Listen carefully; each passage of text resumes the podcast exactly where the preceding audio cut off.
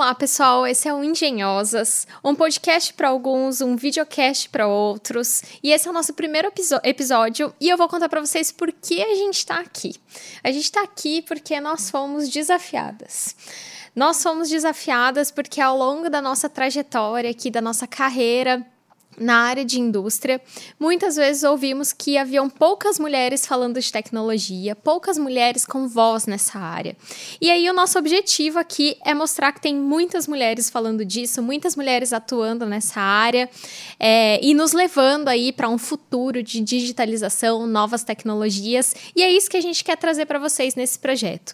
A voz de algumas mulheres aqui da Siemens, né? Nós somos da Siemens, mas aqui da Siemens, de fora da Siemens também falando sobre tecnologia, automação, indústria, carreira e muitos outros assuntos aí que, que permeiam esse meio aqui que a gente está falando. Bom, eu sou Bianca Cerveira, hoje eu sou gerente de desenvolvimento de parcerias na Siemens e eu tenho aí uma trajetória de 15 anos já na área de automação. É, comecei bem novinha, tenho muitas histórias aí que eu vou pensar se eu vou contar aqui ao longo dos nossos, dos nossos episódios, do nosso projeto. É, e aí, para me acompanhar, a gente tem a Luciana. E aí, Luciana, eu vou fazer a primeira vez a pergunta que a gente vai fazer várias vezes aqui nesse, nesse podcast barra videocast. Quem é a engenhosa por trás de você? Oi, gente, eu sou Luciana Costa. É, eu sou engenheira de desenvolvimento de negócios, é, formada em engenharia elétrica. Estou aqui na Siemens há quatro anos. Tenho aí um histórico que também vou pensar aí se é, eu conto mais para frente. É, e tô super contente de estar aqui com você. Acho que esse projeto, esse desafio que a gente recebeu, ele vai ser muito produtivo, muito legal da gente é, trazer novas perspectivas, ouvir vo vozes femininas e não só sobre carreira, mas também falar de tecnologia, que é o que a gente sabe falar bem, né? É, bom, tô muito feliz de estar aqui com você, Bia. A gente é, tem aí um histórico, né, já junto. É, quando eu entrei na Siemens, eu, a Bia ainda não estava, tá, gente? É, mas eu era a única mulher da área de automação ali, é, atuando na parte de engenharia. E, na verdade, já estava acostumada, né? Eu nem tinha percebido muito isso, é, ou que me fazia falta ter mais mulheres é, quando eu entrei, porque eu fiz técnico, fiz engenharia e sempre foi assim, sempre teve pouca mulher. E acho que a gente se habituou muito a ter pouca mulher, né? E enxergar você como essa mulher que falava de tecnologia tão bem é, me inspira e eu acho que a gente vai poder inspirar outras pessoas aqui, é, vendo mulheres falar sobre tecnologia, sobre é, tudo que a gente tem aqui dentro da Siemens e também fora né, do mercado e na indústria, na infraestrutura. A gente falar de eletrificação, a gente vai poder falar de chão de fábrica, é, vamos poder falar de muita coisa aí. Isso aí. É, é, interessante você falando dessa presença das mulheres aí no, ao longo da sua formação acadêmica. Eu mal lembro, mas assim, acho que eu tenho é, mais uma pessoa de referência, mais uma outra mulher que fez ensino técnico comigo na época. Eu fiz técnico em mecatrônica na época. Até por isso que entrei na área tão, tão nova ali. Comecei trabalhando de vendedora já, uma bucha logo no começo. é, e depois na, é, na engenharia, eu fiz engenharia de controle e automação. Não mudou muita, muita coisa, sim. É, mas ao longo da minha trajetória na área de negócios, realmente, né, é, eu encontrei algumas, mas também é, senti a falta daquelas que tinham a voz realmente para falar, né? Muitas têm o conhecimento, mas muitas vezes não têm é, o espaço é, não, não conseguem ali estar tá naquele espaço é, para falar em eventos, em palestras, enfim, é isso que a gente quer, quer trazer aqui. Vários assuntos com várias vozes de mulheres aqui, da Siemens e não Siemens, é, falando sobre esses temas que eu acho que vão contribuir muito né, para a carreira aí, e para a vivência de quem está ouvindo a gente e quem atua na área da indústria. Né? E para a gente começar aqui, é, vamos falar um pouquinho de cenário, do cenário que a gente vive hoje, né? Do cenário que que é industrial. Esse rolê de indústria, o que, que é isso? É, Conta então. aí pra gente. E quando a gente fala da nossa vida aqui, do nosso cenário, é, a gente encontra ali vários desafios hoje, né? Porque a gente tem ali é, um cenário de, de instabilidade, é, a gente tem um conflito geopolítico acontecendo, é, alta de combustíveis, variação cambial, escassez de semicondutores, que é uma coisa que impacta muito a gente é, quando a gente fala de produtos eletroeletrônicos, que é especificamente a área que a gente trabalha, né? Acho que a gente vai ter chance de falar é, qual é a área específica que a gente trabalha dentro da Siemens, né? Mas acho que é legal a gente falar de um contexto geral. E aí, é, frente a todas essas questões, né, que permeiam o nosso dia a dia, os nossos assuntos aqui com, com os nossos clientes, principalmente, Uh, a gente tem um campo muito aberto para novas tecnologias e para digitalização, né? Acho que todos os desafios que a gente tem hoje levam a gente para esse caminho, né? Da digitalização, da busca de eficiência, é, da busca de redução de custos, de sustentabilidade dentro da, da indústria, assim. Então, é, assim, um horizonte cheio de novas coisas aí que nós, como profissionais da área de automação, devemos é, devemos nos não nos preocupar, né? Mas nos preparar. Exatamente. Eu acho que é interessante pensar nisso, né? Porque a gente tem, como você falou, é, tem vários desafios no, no mercado hoje e além disso a gente tem demandas crescentes que antes a gente não tinha. Então a gente se preparar, a gente entender como que é tudo isso para a gente é, conseguir fazer o nosso trabalho e criar coisas novas, né? Se desenvolver cada vez mais nesse contexto amplo que a gente tem. Então, eu fico pensando assim, por exemplo, a gente enxerga hoje um, todas essas demandas de ESG, né? Então, é, de um ambiente mais sustentável, é, com, com os aspectos. É, vamos dar um exemplo, né? Por exemplo, falar de eletromobilidade ou de formas mais limpas da gente conseguir trabalhar com a manufatura. Então, como que a gente consegue trazer fontes renováveis de energia para esse ambiente de, de indústria, né? É, como que a gente consegue trazer eletromobilidade para aquilo que a gente já faz hoje? Será que a gente consegue substituir a forma de, de geração de energia? Será que a gente consegue trazer um, uma forma mais eficiente, mais inteligente para a nossa indústria? Então, até acho que é um tema aí que a gente vai abordar um pouco durante os nossos episódios aqui. Eu espero que vocês continuem com a gente. É, e, e é, um, é, esse aspecto, né, de como a gente vai se formando a partir desse contexto global e de todas essas demandas de mercado que a gente tem, né? Isso aí. E também como a gente vai gerir a nossa carreira, né, dentro desse ambiente todo, assim. Acho que são dois pilares, né, que a gente quer trazer aqui. É um conhecimento técnico e discussões atuais do que a gente precisa saber para atuar na indústria mesmo, hoje e no futuro. e é, falar de carreira, né? Falar dos desafios que a gente tem aí em cada, é, em cada caminho que a gente escolhe dentro da nossa atuação, né? É, são esses pilares aí. Mas, pra gente é, que é, mais uma etapa da nossa contextualização, na verdade, né? É, vamos falar do que, que a gente quer dizer quando a gente fala pra, a palavra indústria, né? Tão abrangente, assim, o que, que, que, é...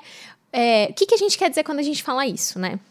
Então, assim, é, hoje a gente enxerga dentro uh, do, do, nosso mercado aí brasileiro a indústria, eu, eu diria assim, três tipos diferentes de indústria, né? A gente tem a manufatura, que tem processos aí, uma produção discretizada, digamos. Então, ela produz um produto, depois outro produto, coisas que a gente consegue contar, né? É, então, como, por exemplo, uma indústria automobilística. Acho que é um bom exemplo. É, é um bom exemplo. É um exemplo trivial, mas é um bom exemplo, né? Então, a gente tem uma manufatura ali, aquele produto, ele passa por uma linha de produção, tem começo, meio e fim. Um, nós temos as indústrias híbridas, né? Que produzem ali uma parte do processo delas, um produto ali de forma contínua ou em bateladas, né? Que são basicamente receitas, processos que têm um tempo definido ali. E nesse caso a gente pode pensar, por exemplo, indústria de alimentos e bebidas, é, indústria química, né? Que a gente tem uma mistura ali, tanto de processos quanto da parte discreta que você falou de manufatura, né? É, porque se a gente olha para uma indústria de alimentos ou uma indústria farmacêutica, por exemplo, a gente está produzindo alguma coisa que vai ser empacotada ou envasada. E essa coisa de empacotar, envasar, é um processo discreto que tem lá no final, né? É uma manufatura. Então, por isso que a gente chama de híbrido. E a gente tem o processo, de fato, que é o contínuo, né? Que a maioria das indústrias químicas, na verdade, é uma indústria petroquímica. Então, é um processo que não para nunca. Nenhum para, né? Falar de parada de máquina aqui no nosso ambiente por é favor, um não grande... vamos falar sobre isso. É, é. um tema... É um grande tabu. Mas... É é, assim, é, é, as indústrias em geral não podem parar, mas um processo contínuo tem uma tem perdas muito grandes quando ele para, né? E aí a gente já começa a ver que tem tecnologias de automação, de controle, software, protocolos de rede que são específicos para cada uma dessas indústrias, né? Então a gente ao longo da nossa carreira a gente vai mais para um lado, mais para o outro, mas isso que é legal da Siemens, que ela dá ali toda, é, trabalha todas essas áreas, né? Trabalha a indústria como um todo. Então, pessoal, quando a gente está falando de indústria, a gente está falando de tudo isso e aí a gente vai destrinchando ao longo do tempo aqui. E acho que é legal lembrar que, assim, quando a gente tá falando dessa indústria, a gente falou das indústrias híbridas, pá, é, acho que é legal a gente eh, contextualizar que isso aqui pra gente na Siemens a gente chama de end customer. Então a gente tá falando ali que é o nosso cliente final. Então o core business, né, o que ele faz, o que ele produz é realmente aquele produto. Então é, a gente falou aqui, por exemplo, de uma indústria de alimentos e bebidas. O que ela tem de, de objetivo é fabricar aquele alimento ou aquela bebida que eles estão fazendo, né? Então, é, é, quando a gente fala desse contexto geral que a gente está dando aqui, essa contextualização do mercado, acho que é, é, é, interessante a gente fazer essa diferenciação, né? Porque a gente não tem só o cliente final. E, e acho que é um ponto interessante, porque quando a gente sai, por exemplo, da faculdade, jovens que estão assistindo a gente, é, então, assim, às vezes a gente sai da faculdade, a gente faz ideia do que, que a gente pode trabalhar. Putz, onde que eu vou trabalhar? E às vezes a gente tem essa ideia que a gente só pode ir lá, é, se a gente quiser trabalhar com indústria, por exemplo, a gente só pode ir lá para o cliente final, né? E a gente tem toda uma cadeia que está envolvida dentro desse, desse contexto mais geral, né? Então, por exemplo, a gente tem uma Siemens da vida, a gente tem lá o cliente final é, de alimentos e bebidas, estou usando bastante esse exemplo, né? Mas é, pode ser uma petroquímica, pode ser uma automobilística, enfim, a gente tem aí uma gama enorme de, de clientes finais é, que a gente chama aqui dentro da Siemens, né? Na verdade, no mercado, não só dentro da Siemens. É, é isso aí. Não, é verdade. Quando a gente sai da faculdade, acho que essa é uma coisa legal pra gente discutir também ao longo dos nossos encontros. Quando a gente sai da faculdade, é, eu acho que a gente acha que a gente vai desenvolver coisas, assim, sabe? tem, muito, tem muito isso também, né? Eu vou desenvolver coisas, eu vou desenrolar um a zero em cima dessa mesa, vai ter um projetaço, assim. e aí. Fiz engenharia para isso, entendeu? É. Tem, tem essa vertente, né? Claro. É, embora a gente tenha muitas indústrias multinacionais aqui no nosso país, né? Não tantas indústrias locais que de fato desenvolvem aqui, acho que isso é importante, esse alinhamento de expectativas, mas a gente também tem um horizonte muito grande de atuação, né? Então, eu, por exemplo, comecei como vendedora é, e trabalhei aí, é, trabalhei em suporte técnico e nos últimos 10 anos trabalhei como gerente de produtos que eu nunca imaginei que eu ia fazer, né? Não imaginei que tinha exatamente essa possibilidade na nossa área. É, e agora trabalho na área de gestão de, de, parceiros aí da Siemens e contratos, então é uma coisa totalmente diferente do que eu pensei, assim, né? É, e aí, voltando nessa questão dos players que você, que você começou, né? Um, tem essa questão do, do que é o core business, né? Então, qual que é o nosso ecossistema, né? E aí, é, quais são os conhecimentos que a gente precisa e as possibilidades de carreira que a gente tem dentro dos players desse ecossistema, né? Então, o usuário final, ele é o cara que nós vemos como usuário final, né? Mas ele fabrica uh, os produtos que a gente vê lá na prateleira, que vão virar bens de consumo, enfim. Coisas que a gente de fato vai comprar ou que vão entrar nessa cadeia, né? Fabricar para um fabricante também de alguma uhum. coisa. É, mas é a planta industrial, de fato. E aí a gente tem os fabricantes de equipamento, por exemplo. Então, qual que é o Perdão pelo linguajar corporativo aqui, viu, pessoal? o core, core business. business. É. Então, qual que é o core de um fabricante de equipamentos? Fabricar equipamentos específicos para aquela indústria. Ah, tipo, o cara que faz a máquina de embalagens, Exato. por exemplo. É. E essa, essas máquinas, elas podem ser seriadas né? Então ele produz, aquele fabricante produz máquinas iguais que vão para diferentes é, usuários finais, ou ele pode ser um fabricante de máquinas especiais, que é especial, específica para aquele é, projeto, para aquele processo, é, para aquele cliente em si, né? E a gente tem um terceiro aí, que é o integrador de sistemas, né? Que é o cara que está preocupado em integrar todos esses equipamentos, né? Implementar as funções ali, implementar... Cara da mão na massa. Exato. Tecnologias, implementar as coisas ali. E os montadores de painel, que montam os painéis elétricos, né? Painéis elétricos é o que a gente vê de monte. Daqui a pouco a gente vai entrar no, nas revoluções industriais aqui. mas painel, o montador de painel, né? Então, é, é, é todo um ecossistema, sabe? Com possibilidades diferentes ali de atuação, possibilidades diferentes de aplicação do nosso conhecimento, né? Mas, enfim, é um, um panorama geral, né? E é bem diferente isso, né? Assim, às vezes a gente acha que, é, como eu falei, às vezes, às vezes a gente vai para o mercado e a gente não consegue é, enxergar onde que a gente consegue trabalhar, né? É, e, e, acha que vai ser, né? Idealiza como que seria isso e acaba sendo um pouco diferente. É, eu mesma, bem como você falou, eu também não tinha essa perspectiva de, nossa, vou trabalhar com desenvolvimento de negócios. Poxa, é, é, um, é uma área que eu adoro, assim, e que a gente, eu lido muito no meu dia a dia com esse tipo de cliente que a gente enxerga aqui como cliente, né? A Siemens como fornecedora de equipamentos é, eletroeletrônicos, nossa, é, enfim. É, mas acho que é, é, legal a gente ter essa percepção, né?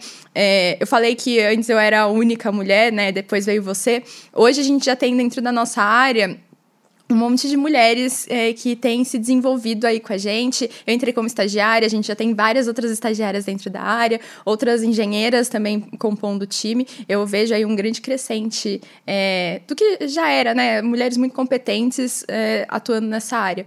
É, mas eu tô falando tudo isso para lembrar que é, eu estava explicando isso para uma das estagiárias aqui do nosso time, né? Falando, poxa, quando você quiser entender esse contexto geral, pensa qual que é o core business, o que, que aquela empresa entrega. Então, por exemplo, o que, que o nosso montador de máquina entrega, o que, que o montador de painel entrega no final e o que, que o cliente final entrega no final, né? Então, esse contexto aí, a gente entender o que, que cada um desses faz dentro desse contexto é, mais amplo, também nos dá uma, uma visão de aonde que a gente consegue atuar, o que, que a gente consegue fazer. Às vezes a gente pode trabalhar é, de forma mais próxima ali é, um técnico comercial, um comercial também, por exemplo, as nossas vendas são consultivas, a gente precisa de conhecimento técnico para fazer esse tipo de venda, é, bem como nos nossos clientes é, também precisa de pessoas com esse com esse perfil, com às vezes com essa mão na massa, né, de fazer ir lá desenvolver um programa para fazer o controlador funcionar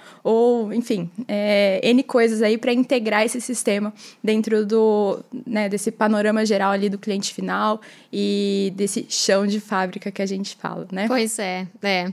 é e uma coisa interessante também que eu vejo na Siemens, Lu, é a possibilidade da gente acompanhar um processo, uma, uma fábrica nascendo do começo, né, da terraplanagem lá do chão, que a gente chama linguajar corporativa aqui, gente, de greenfield, né?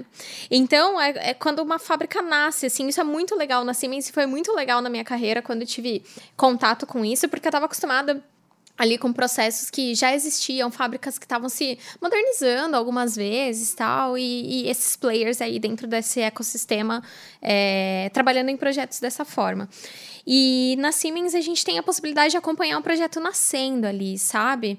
É, então, uma fábrica é, sendo construída do começo mesmo, e aí acompanhar todo aquele processo, uma, uma fábrica começando a funcionar, suas linhas de produção começando a funcionar, e ela se modernizando, né? Depois disso, entrando em, em patamares aí de digitalização, como a gente né, então, é, encontra hoje. E assim, isso te dá um conhecimento muito grande, né? Dá um conhecimento de todo de tudo realmente que a gente consegue fazer e permeia outros pontos também, que são a sustentabilidade, é, a eficiência dentro dos processos. É, Não a... só dentro dos processos, né? Mas também dentro é, da própria fábrica. Então, por exemplo, ah, pensar como que a gente consegue fazer é, uma, um, uma fábrica ou um site né, mais sustentável no sentido de aproveitamento, por exemplo, das energias, de energias limpas, como eu falei, mas também é, como que eu consigo aproveitar, por exemplo, a luminosidade do sol sol lá para a gente ter um ambiente mais claro? Como que eu consigo ser mais eficiente? A gente tem tecnologias que são muito novas para isso, né? Como eu consigo ser mais eficiente em termos de gestão do ar-condicionado daquela empresa, daquela indústria, né? Então a gente tem aí um monte, uma gama muito ampla de tecnologias que vem para desenvolver o que a gente chama de brownfields, né? Então são aqueles é, campos que já foram construídos e que estão se modernizando também é, ao longo do tempo para a gente ter processos mais eficientes e também é, mais limpos, né? Um tema de sustentabilidade aí que eu tô Tô defendendo ultimamente muito forte. Verdade, verdade. Não, muito, muito abrangente.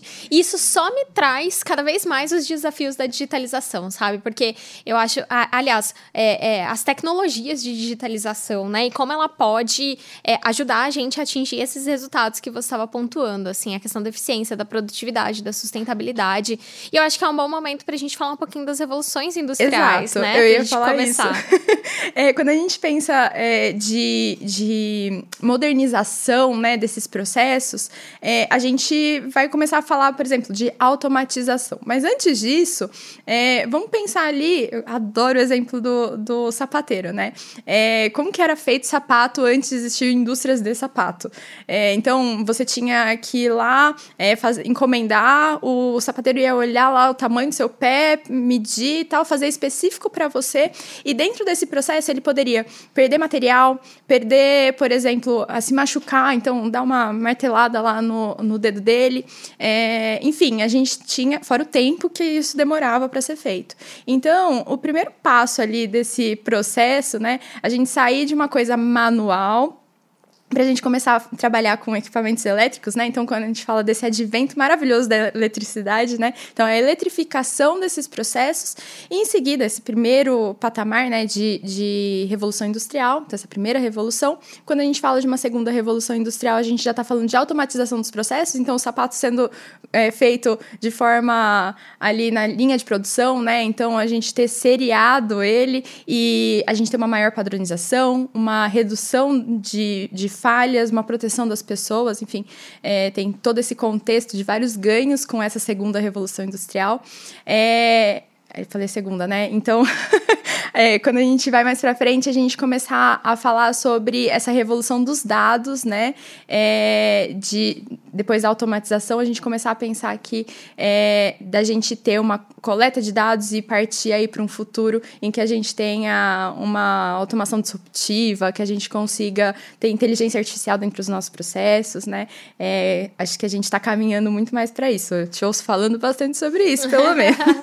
é, assim, é muito legal porque faz muito sentido, sabe? É uma trajetória que faz muito sentido, né? Você tinha máquinas a vapor e depois aqui, aquilo passou a ser um processo eletrificado é, e depois automatizado, né? Então, que era feito com auxílio ali de movimentações elétricas, muitas vezes motores apenas ali, é, passou a ser feito de forma autônoma, eu diria, é uma palavra que traz ali uma, uma questão, porque a gente vai falar de mais autonomia quando a gente fala do, do pós-revolução industrial, né? Pós- é, digitalização, enfim.